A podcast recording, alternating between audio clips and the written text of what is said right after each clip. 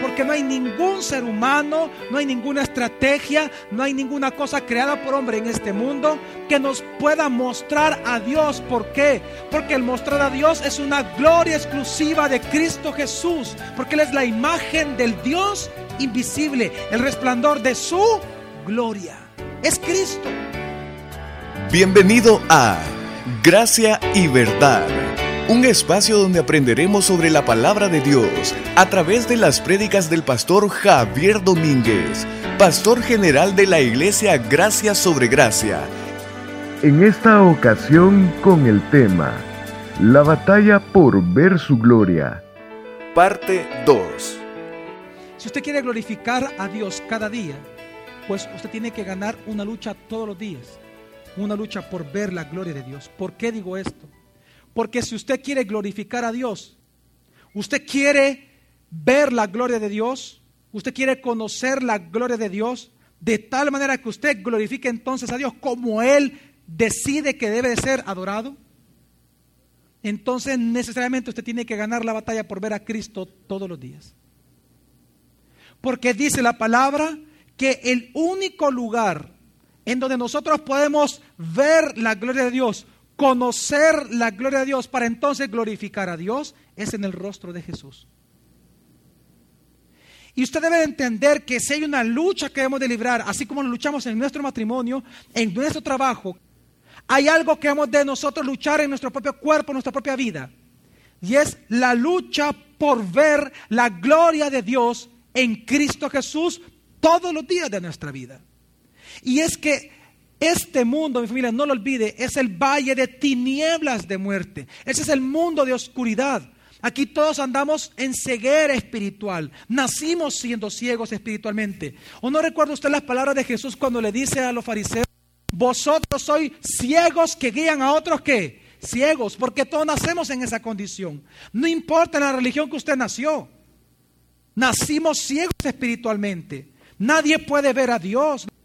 Y es que nadie puede entender a Dios, nadie puede ver a Dios por la religión ni por la ciencia. Por eso es que una persona, si quiere conocer a Dios, nunca va a poder. ¿Por qué? Porque no hay ningún ser humano, no hay ninguna estrategia, no hay ninguna cosa creada por hombre en este mundo que nos pueda mostrar a Dios. ¿Por qué? Porque el mostrar a Dios es una gloria exclusiva de Cristo Jesús, porque Él es la imagen del Dios invisible, el resplandor de su gloria. Es Cristo. Si usted quiere conocer la gloria de Dios, ver la gloria de Dios, necesitamos de Jesús. Tenemos que ver hacia Jesús, ver hacia la cruz, entender a Jesús, conocer a Jesús, amar a Jesús, aprender de Jesús, para conocer esa gloria de Dios.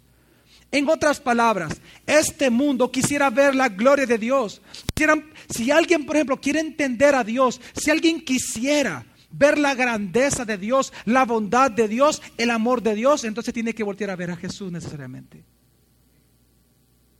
No hay otra manera. No hay mi familia. A través del Antiguo Testamento usted puede conocer los atributos de Dios.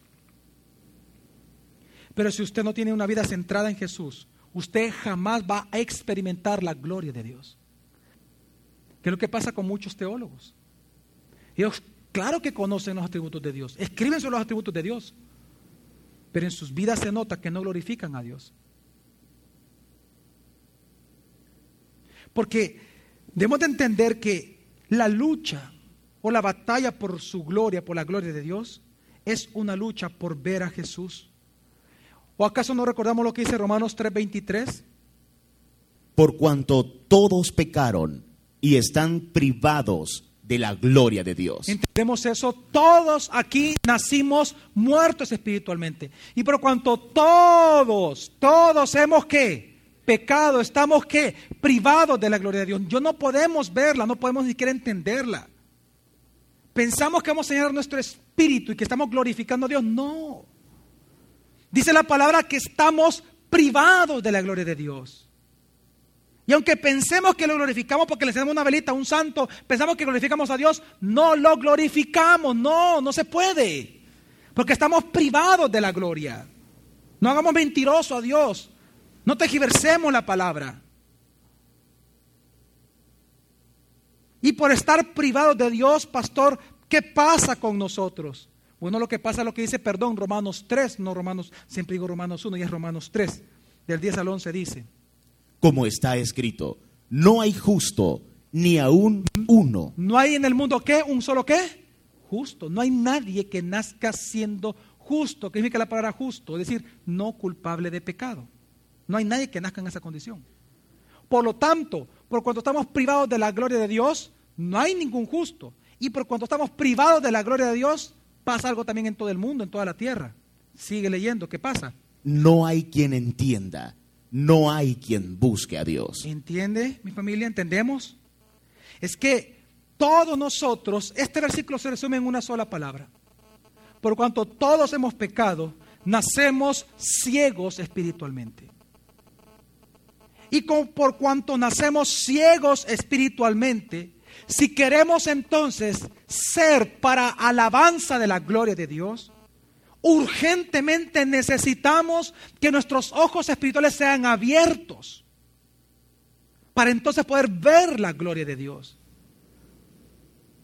Entonces la pregunta más importante es, pastor, ¿cómo nosotros podemos lograr que nuestros ojos sean abiertos para ver la gloria de Dios? Pues la respuesta es una sola. Usted y yo no podemos hacer nada. Cristo lo hizo todo. Si nosotros creemos en el Evangelio de lo glorioso que es Cristo y creemos en ese Cristo de gloria, entonces en el rostro de Él vamos a conocer la grandeza de nuestro Dios. Por lo tanto, vamos a poder alabar su grandeza, vivir para esa grandeza, experimentar esa grandeza, abrazar esa grandeza, pasar de la doctrina a la vida espiritual, pasar del mero entendimiento humano a la vida en el espíritu. Es por medio de Jesús. Es contemplando la faz de Jesucristo que vamos a contemplar la gloria de Dios. Por eso es que dice 2 Corintios 4, el 13 al 6, dice. Y si nuestro evangelio está aún encubierto, entre los que se pierden está encubierto, en los cuales el Dios de este mundo cegó las mentes de los incrédulos, para que no les resplandezca la luz del evangelio de la gloria de Cristo, quien es imagen de Dios. Todo el Antiguo Testamento de quién habla mi familia? De Cristo. Todo el Antiguo Testamento de quién habla mi familia? de Cristo Jesús. Cuando dice la palabra que Dios prohíbe al hombre hacerse imagen alguna de Él, ¿por qué Dios prohibió hacerse imágenes de Él? ¿Quién es la imagen de Dios? Cristo. Dios prohibió en el Antiguo Testamento hacerse alguna imagen porque si nosotros ponemos la imagen de Dios y la tallamos, estamos diciendo que esa es su gloria. Por eso también ahí sí dice Romanos 1, que la gente cambió la gloria de Dios por imagen de hombre que corruptible. Por lo tanto, se entregaron a desenfreno, porque cuando usted deja de conocer la gloria de Dios, usted entra a vivir en el pecado. Porque lo que usted hace, que usted trate de evitar el pecado, no que usted deje de pecar, pero usted trate de evitar el pecado todo el tiempo, es cuando usted conoce que su Dios es un Dios santo y es un Dios justo. Si usted no conoce eso en su corazón, de verdad, no lo atesora, usted va a ser habituado al pecado todo el tiempo. Es el conocimiento de lo glorioso que es nuestro Dios lo que nos hace a nosotros aborrecer el pecado.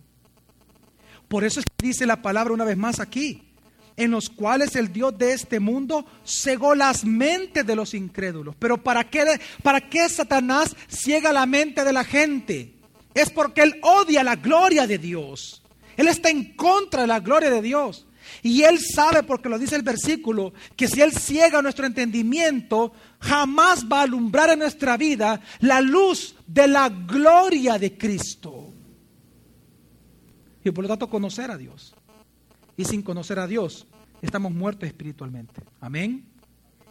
Es que, mire, todo esto, lo que estoy tratando de decirle es que por esa razón nosotros, si alguien va a predicar si alguien va a enseñar algo en cualquier lugar que predique acerca de Jesucristo. Y en eso yo estoy en desacuerdo con muchas cosas, con otros lugares y con otras personas.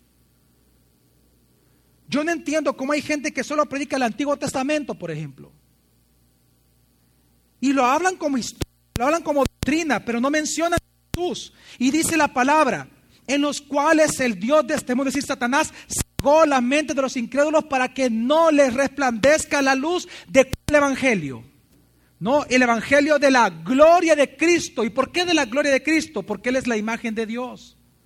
A Dios se le puede, solo se le puede conocer por su imagen y esta imagen no es un hombre, es Jesús, es Dios. No es un hombre corruptible, es un hombre incorruptible, que es Cristo. Y en ese contexto, es el versículo 4, ¿qué dice el versículo 5? Porque no nos predicamos a nosotros mismos, sino a Jesucristo como Señor y a nosotros mismos como siervos vuestros por causa de Jesús. Si nosotros queremos glorificar a Dios y si queremos que nuestros hijos, nuestra, nuestra esposa, en el caso de la mujer es su esposo, o sus compañeros de trabajo, usted quiere que glorifiquen a Dios, predíquele de Cristo. Enséñele lo glorioso que es Cristo, el evangelio de la gloria de Cristo, porque Cristo es glorioso. Evangelícele a cada persona hablando de la gloria de Jesús. Por eso dice la palabra, porque no nos predicamos a nosotros mismos, sino a Jesucristo como Señor, que esa es su gloria. La gloria de Cristo es que Él es Señor para siempre. Él va a ser la cabeza de por toda la eternidad. Él tiene la preeminencia de todas las cosas, porque pagó precio de sangre por todo. Esa es su gloria, que Él es Señor eternamente. Cuando usted habla de la gloria de Jesús, es cuando la gente entonces puede conocer la gloria de Dios y vivir para eso. Eso dice el versículo 5. Pero entonces, ¿por qué una vez más? ¿Por qué Cristo Jesús? Versículo 6 responde. Porque el Dios que dijo, resplandezca luz en las tinieblas, es el que resplandeció en nuestros corazones para iluminación del conocimiento de la gloria de Dios en la faz de Cristo. Es que aquel que dijo, es decir, está hablando del Génesis, aquel que dijo en Génesis, resplandezca luz en las tinieblas, eso está en el Génesis. Ese mismo que dijo eso en Génesis, dice aquí, es el que resplandeció en nuestros corazones para iluminación del conocimiento de la gloria de Dios en el rostro de quién? De Jesús. Una vez más, no me voy a cansar, de verdad no me voy a cansar de decirles, la razón por la cual Dios nos salvó es para que contemplemos a Cristo eternamente es que es en el rostro de Jesús.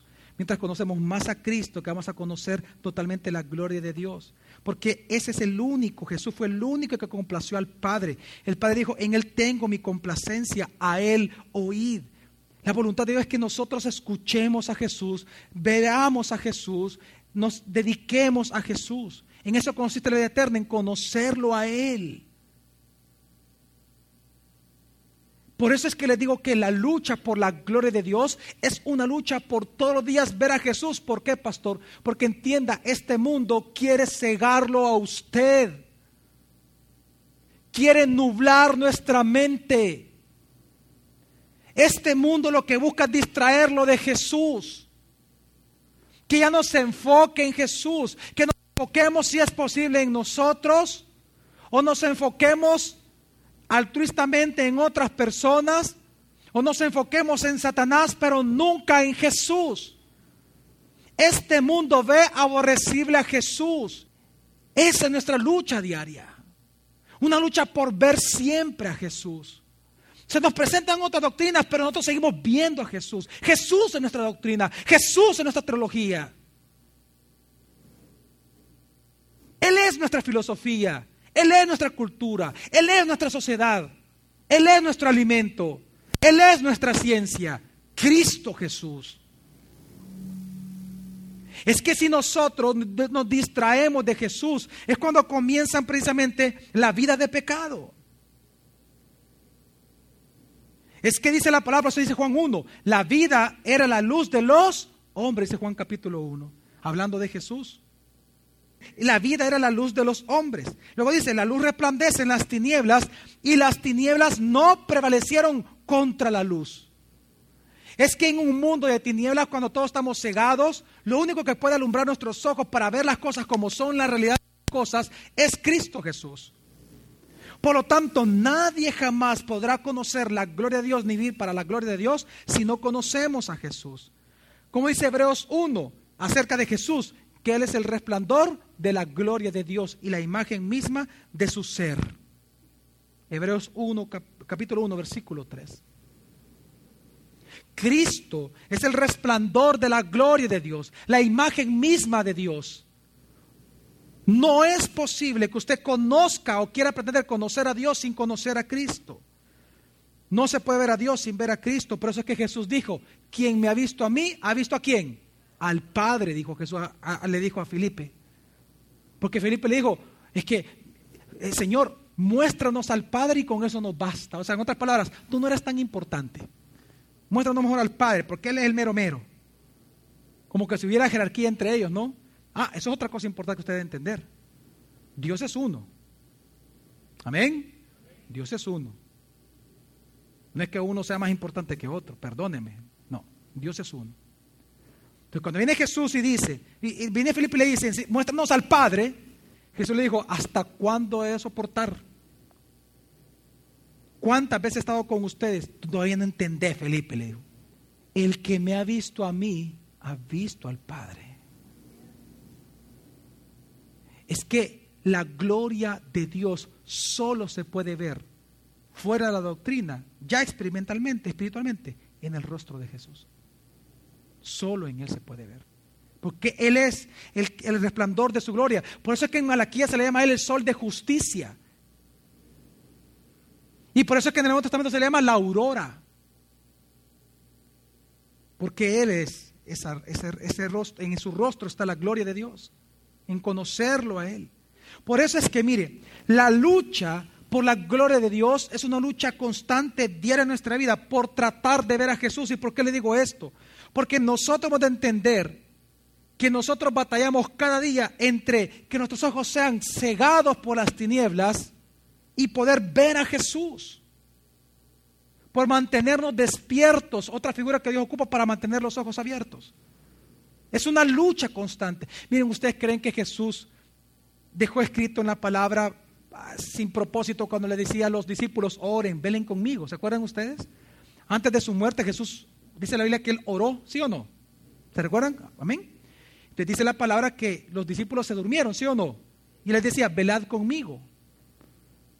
Velad porque ya viene la hora, dice. Cuídense del maligno, velen conmigo. ¿Usted cree que por casualidad aparece eso en la Biblia? No, está hablando de los ojos espirituales de los seres humanos. Mientras dormimos, el enemigo puede atacar. Es que cuando uno está dormido, dice la palabra, por eso dice, despiértate tú que duermes y te alumbrará quién? Cristo, porque es el resplandor de la gloria. Lo que evita que nosotros veamos la gloria es la ceguera. Si nosotros nos dormimos, dejamos de ver su gloria y comenzamos a tener una vida licenciosa en el pecar. Por eso es que la lucha por la gloria de Dios es una lucha por todo el tiempo esforzarnos en conocer de Jesús, en ver a Cristo Jesús. ¿Se acuerdan que leemos Efesios 1 y que dice que nosotros fuimos creados para alabanza de su gloria? Amén. ¿Sabe qué, es lo que dice Pablo? Si usted me acompaña Efesios 1, en el versículo, leímos el versículo 14, pero en el versículo 15 él comienza a orar, por cuanto hemos sido creados para alabanza de la gloria de Dios y fuimos salvados para alabanza de la gloria de Dios, Él pide algo por nosotros. ¿Y qué es lo que Él pide? Nuestros ojos sean siempre iluminados, es decir, que no volvamos a caer en ceguera.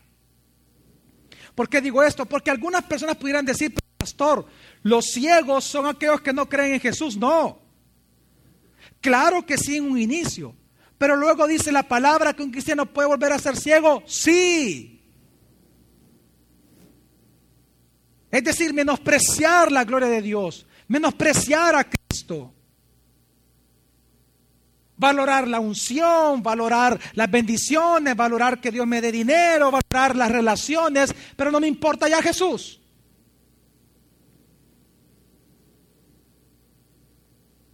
¿Por qué creen ustedes que Pablo oró esta manera? Versículo 15, Pablo dice, por esto yo también, habiendo oído de vuestra fe en el Señor Jesús y del amor para con todos los santos, no ceso de dar gracias por vosotros, haciendo mención en mis oraciones, para que el Dios de nuestro Señor Jesucristo, el Padre de la gloria, os dé espíritu de sabiduría y de revelación en el conocimiento pleno de Él, iluminado los ojos del corazón ¿qué sentido tuviera que Pablo orara por los creyentes para que sus corazones fueran siempre iluminados y no pudieran ser cegados? No tiene ningún sentido la oración entonces. Es que mucha gente puede decir, pero pastores, que está difícil que yo sea cegado porque yo vengo a la iglesia. Es que no se trata de ir a la iglesia únicamente. Se trata si usted verdaderamente cree en Jesús y conoce de Jesús todos los días. El día de mañana continuaremos aprendiendo más sobre este tema. Gracia y verdad con el pastor Javier Domínguez. Es una producción de la iglesia Gracia sobre Gracia. Puedes encontrar más recursos como este en nuestra página web, graciasobregracia.org.